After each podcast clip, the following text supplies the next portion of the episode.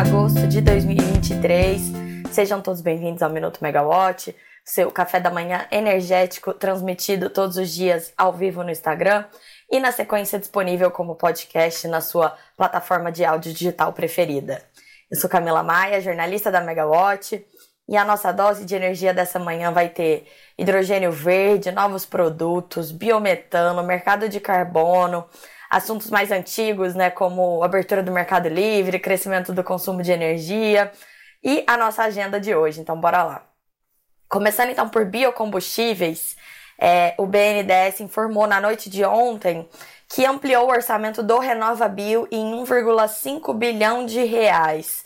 Então, no total, o banco vai oferecer uma linha de 3,5 bilhões de reais em recursos disponíveis para empresas aí na área de biocombustíveis. Segundo o BNDES, esse dinheiro extra foi liberado por conta do aumento de procura dos produtores, todo mundo querendo investir para poder atender a demanda por biocombustíveis até o fim de 2024. É, esse programa ele prevê apoio direto, então por meio de crédito para o setor de biocombustíveis, incentiva a melhora da eficiência energética ambiental e também a certificação da produção. Inclusive, ontem mesmo, a Agência Nacional do Petróleo, Gás e Biocombustíveis, a ANP, ela informou que no dia 28 de julho, o programa Renova Bio atingiu a marca de 100 milhões de créditos de descarbonização, que é o nome completo dos CBIOS.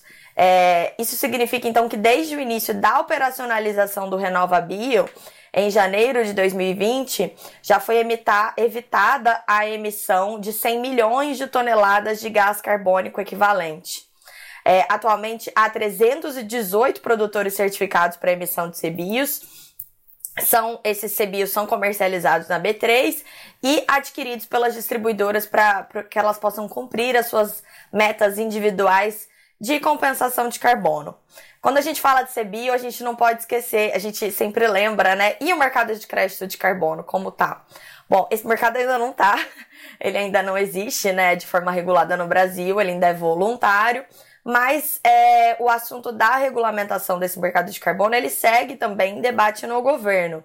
É, e aí a gente tem reportagem na Megawatt contando que recentemente o Conselho Empresarial Brasileiro enviou uma carta ao ministro da Fazenda, Fernando Haddad, pedindo que o mercado regulado de carbono brasileiro seja criado dentro do modelo Cap and Trade, é, que é um modelo que já é usado por muitos países no mundo. E nesse modelo, o carbono ele é uma moeda de troca regulamentada pelo governo. E aí, na prática, é, como que vai funcionar isso, né? A União, ela definiria um limite máximo de emissões a um determinado setor econômico, e aí com isso distribuiria de forma onerosa ou gratuita as autorizações de emissão aos agentes do setor por um período de 12 meses. Esse sistema, como eu disse, ele já é usado é, por vários países do mundo e é, é importante que a gente tenha essa regulamentação do mercado de carbono para que ele passe de fato a ter liquidez no Brasil, né? Lembrando que os créditos de carbono eles são muito importantes para poder reduzir as emissões no escopo 3, que é aquelas emissões que você que o, que o, o produtor ele não, não tem controle, né? É na sua cadeia de produção. Então, é com o crédito de carbono a, ajuda nisso e, e, é bem importante, é um, é um produto que tá, tá muito em alta aí nesse mundo da, da, da emergência climática. Quem também continua aguardando uma regulamentação do governo, diretrizes, né, para que os investimentos possam, enfim, sair do papel, é a, o mercado de hidrogênio verde. E, e, as conversas também têm avançado, mas ainda não saiu ali a regra. É, ontem, o Comitê Gestor do Programa Nacional do Hidrogênio Verde, liderado pelo Ministério de Minas e Energia, realizou a sua quarta reunião ordinária e ali eles avaliaram e discutiram ações prioritárias para o plano de trabalho do triênio 2023 e 2025, que já ficou em consulta pública, né? O coordenador do, desse comitê é o secretário de Transição Energética e Planejamento do Ministério de Minas e Energia, o Thiago Barral. E aí, ontem, depois do, do encontro, ele falou que, que foi bom, né? Serviu para planejar estrategicamente os novos direcionamentos desse plano de trabalho trienal que vai ser publicado em breve. E aí, por enquanto, a, o comitê ele está estruturando as ações estratégicas que vão ser o norte desse plano. O Ministério de Minas e Energia informou também que vai ter uma reunião ampliada com o setor privado sobre esse Programa Nacional do Hidrogênio no dia 16 de agosto é, em Brasília, mas também com a transmissão em plataforma virtual para que todo mundo possa participar. Então, mais um passo importante aí, mais um, uma, uma questão que está sem desfecho, né? Que a gente está aguardando.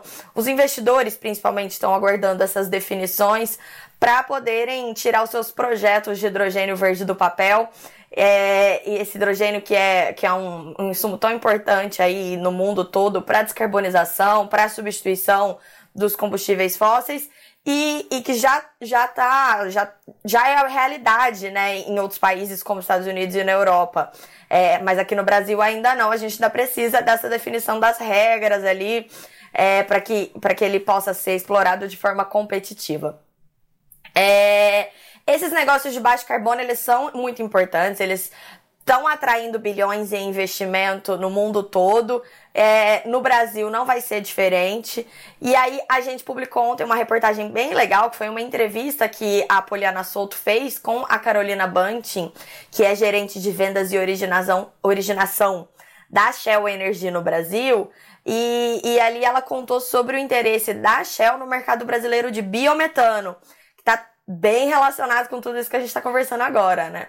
É, mas o que ela fez um alerta, a, Carolina, que, que além da falta de regulamentação, obviamente, né, que é um problema, porque sem regulamentação a gente não tem um ambiente é, jurídico e regulatório seguro suficiente para poder botar o dinheiro no, no, nos projetos, né?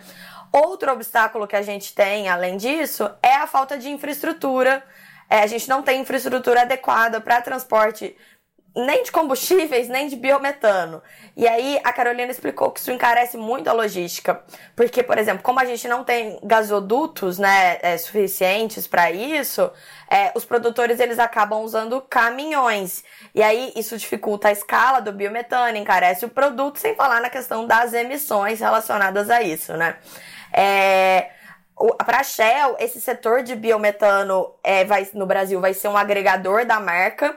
E aí eles estão então buscando para isso geradores estratégicos para entrar nesse mercado.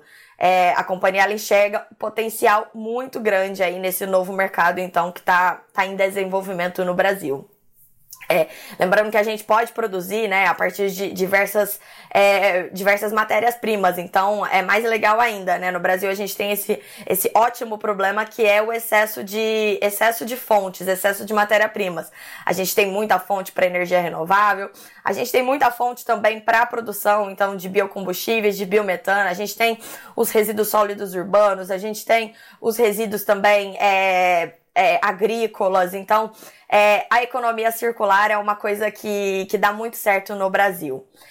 Outra questão, outro, outro segmento que também precisa de infraestrutura própria no Brasil, aí é o biorefino, né? No caso do biorefino, é, quem falou ontem sobre isso foi o gerente executivo de logística da Petrobras, o Daniel Salles, que ele participou de, de, de um evento da, da FGV Energia, uma live, um, um webinar da, da FGV Energia ontem, e ali ele falou sobre os investimentos da Petrobras nesse segmento, né?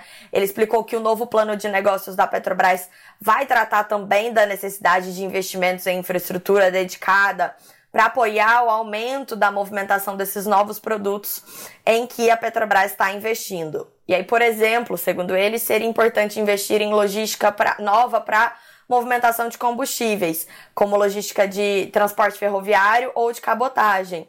É, e aí, dessa forma, com, com esses investimentos, a gente não só aumenta a capacidade de transporte né, dos, dos combustíveis pelo Brasil, mas também é, são modalidades que emitem menos é, que emitem menos gases poluentes do que o transporte rodoviário, que é usado principalmente no Brasil. Mudando de assunto agora, então, falando de energia elétrica. Ontem, a empresa de pesquisa energética, a EPE, ela publicou a resenha mensal do mercado de energia elétrica de julho, com os dados de junho do, desse ano, né? E aí, o que, que é interessante? O consumo nacional de energia elétrica no Brasil cresceu 4% em junho. Parece ser bastante coisa. 4%, né, para um, um consumo de energia que está estagnado há muitos e muitos anos, mas não é bem assim. Ah, esse consumo ele teve, então, foi puxado pelo consumo residencial, cresceu 7,4%. Consumo residencial, ele segue muito mais questões de, de temperatura, né? É, então, não é tanto um, um, um, indicador econômico tão forte. Também teve um crescimento forte do setor comercial, de 6,3%. Aí no setor comercial é, é puxado bastante pelo setor de serviços, então já é um indicador mais legal. Mas o consumo industrial, que é aí quem, quem puxa o nosso PIB, né? Cresceu apenas 1,5%. E é, sem falar que houve retração de diversos setores industriais que são mapeados ali pela EPE pela relevância do seu consumo de energia, né? Houve retração no consumo industrial, então, de produtos minerais não metálicos, químico, têxtil, produtos metálicos e papel e celulose. Então, é um indicador aí de, de como que tá o nosso, o nosso, o nosso desempenho econômico precisamos estimular mais o consumo de energia, aliás, a atividade industrial e com isso é, estimular a, o consumo de energia. É, na classe comercial, como eu disse, o consumo cresceu então muito por conta de desempenho de serviços. Esse segmento de serviços, inclusive, é quem deve liderar as migrações para o mercado livre de energia a partir do ano que vem. Próximo tema, então, aqui nosso agora que a gente acabou de publicar, tá quentinha na Megawatt uma reportagem, é, explicando ali como é que tá essa questão é, da abertura do mercado de energia, mercado livre de energia para consumidores em alta tensão a partir do ano que vem. Nos últimos anos, a gente teve a redução gradual dos chamados limites de migração ou seja, antes só quem consumia bastante energia podia migrar para o Mercado Livre. E aí nos últimos anos foi reduzindo gradualmente, né? É, quanto que esse consumidor precisa estar usando de energia, qual que seria a carga desse consumidor, para que ele possa ir para o Mercado Livre e a partir do ano que vem qualquer um, se tiver conectado em média ou alta tensão, vai poder optar pelo seu fornecedor de energia, qualquer que seja. E aí qual que é o grande desafio disso? É regulamentar, mais uma vez, né? A gente aqui esbarrando na, na questão da, da, da falta de definição de regras. Nesse caso específico, é muito importante isso porque esse consumidor, ele é um consumidor menor, né? Por isso que a gente chama de consumidor de varejo. Não é o varejo ainda das distribuidoras, o varejo eu e você, consumidor residencial, mas já é um varejo porque são pequenos consumidores que vão ser é, todos juntados ali para fazer uma carga relevante. E, e por isso, a regra, né, a portaria que, que definiu a abertura para alta tensão no ano que vem, é, ela botou como uma condição que esses consumidores estejam debaixo de um consumidor varejista, de um comercializador varejista, que é aquele comercializador, então, ele vai ser um agente da CCE e ele vai representar todos esses outros varejistas dentro da CCE. É, CCE é a Câmara de Comercialização de Energia Elétrica. Dessa forma, um pequeno comércio, né? Quem vai poder migrar, né, nesse momento? Vai ser ali uma padaria, um, um, um mercadinho. Esses, esses empreendimentos, eles é, não têm interesse em ser agentes da CCE, em entender como é que funciona o mercado de energia. Energia não é o business deles. Diferentemente de um eletrointensivo, que como energia faz muito, é muito importante dentro do seu modelo de negócios, o eletrointensivo precisa ter uma área de energia, entender sobre energia. Esse pequeno consumidor que vai migrar a partir do ano que vem não precisa disso. Então, por isso ele vai estar debaixo desse varejista, mas ainda é, estão pendentes, então, algumas questões. Quem vai fazer a medição desse consumidor? É, como vai ser a regulamentação desse varejista? Como que ele vai poder fazer o desligamento do consumidor que for inadimplente? É, uma preocupação que sempre houve desde a criação da figura do varejista lá atrás foi a questão da inadimplência. Se o meu consumidor que está debaixo de mim for inadimplente, eu posso desligar ele? Ele pode ir na justiça pedir para não ser desligado e eu vou ficar assumindo esse prejuízo? Ou eu vou poder fazer que nem a distribuidora e fazer o corte? E aí, é, como que isso foi resolvido? A, foi uma lei foi publicada e atribuiu à ANEL é, a missão de regulamentar, então, como é que seria essa questão aí do tratamento da inadimplência do comercializador varejista, mas isso ainda não aconteceu.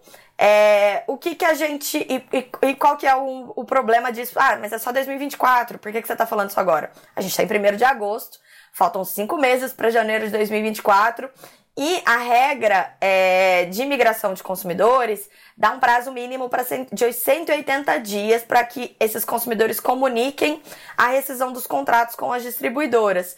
Então, quem quer migrar em janeiro de 2024 já deve ter feito a comunicação em julho.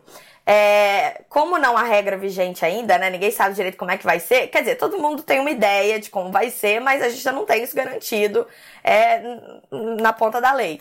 Então, é, o comercializador varejista que está fazendo migração de consumidores hoje está fazendo na confiança ali, na, na plena confiança de que a ANEL e o Ministério vão ter o chamado bom senso na hora de definir essas regras. Mas, é, segundo as pessoas que a gente conversou, está na reportagem com todos os detalhes. Eu estou fazendo um resumo rápido porque é uma reportagem bem completa. É, os agentes com quem a gente conversou é, disseram que o risco tá valendo a pena ser assumido. Então eu já tô migrando consumidor mesmo antes, vale a pena pelo risco. Por quê? Porque dessa forma eu me posiciono, eu não fico para trás nesse mercado. A competição tá bem grande, tá todo mundo aí se estapeando por consumidor de alta tensão que possa migrar, né? Nas áreas que são consideradas as mais atrativas, né? Onde tem tarifa mais cara, em geral é mais atrativo migrar porque você consegue dar um desconto melhor. E outro fator que está ajudando nesse movimento é o PLD muito baixo. Como o PLD está muito baixo, a comercializadora ela, ela tem uma margem boa ali para oferecer desconto para esse consumidor que deseja migrar para o Mercado Livre.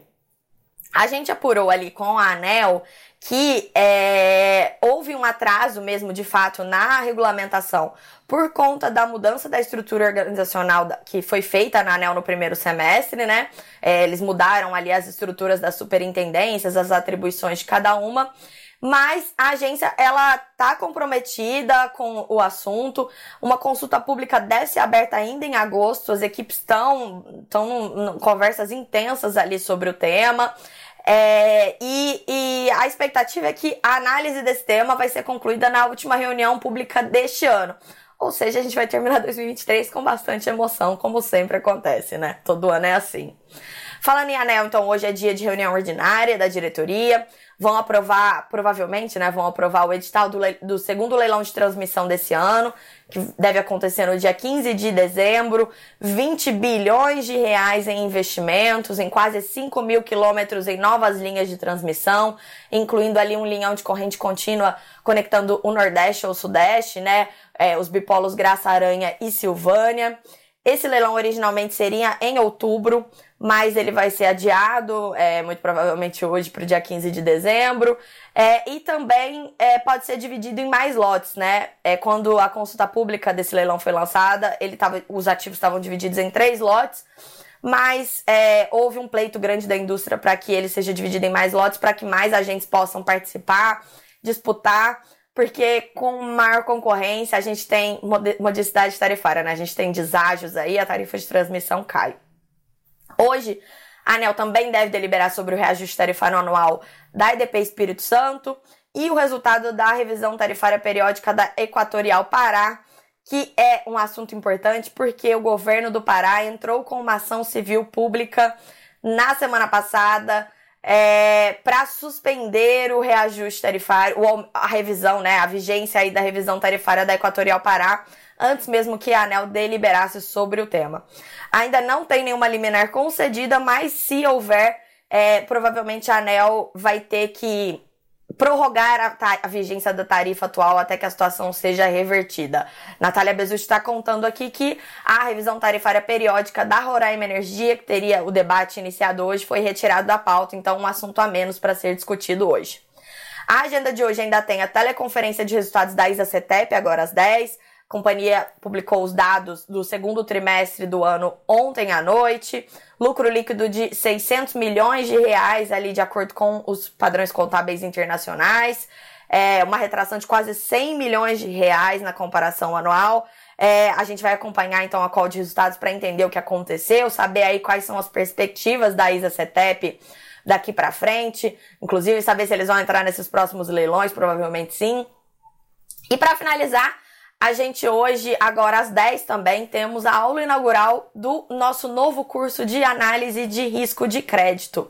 É, é um curso muito legal, muito importante, ainda mais diante de todas essas reviravoltas macroeconômicas, né, que a gente está vivendo esse ano, a taxa de juros muito alta, mas que deve cair amanhã é, o baixo crescimento econômico, crise de crédito no mercado, tudo isso combinado é, envolve riscos elevados, mas também oportunidades. E isso é muito importante, então por isso é importante você saber formular uma política de risco de crédito adequada ainda mais aprendendo isso com especialistas do setor elétrico, que sabem lidar com os riscos específicos desse mercado, não é um mercado qualquer, né? É um mercado muito específico.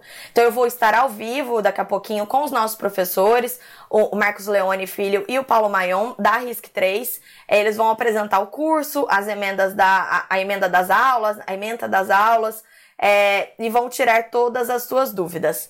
As aulas vão começar apenas no dia 11 de setembro. A gente está fazendo essa aula inaugural com bastante antecedência para que dê tempo para todo mundo refletir sobre o curso, mas também porque quem chegar primeiro e se matricular antes, obviamente tem um preço diferenciado. É, eu fico por aqui então. Vejo vocês daqui a pouco, então, na nossa aula inaugural no canal da Megawatt no YouTube. Eu espero que todos tenham uma excelente terça-feira. Continuem acompanhando a Megawatt ao longo do dia e até a próxima. Tchau, tchau.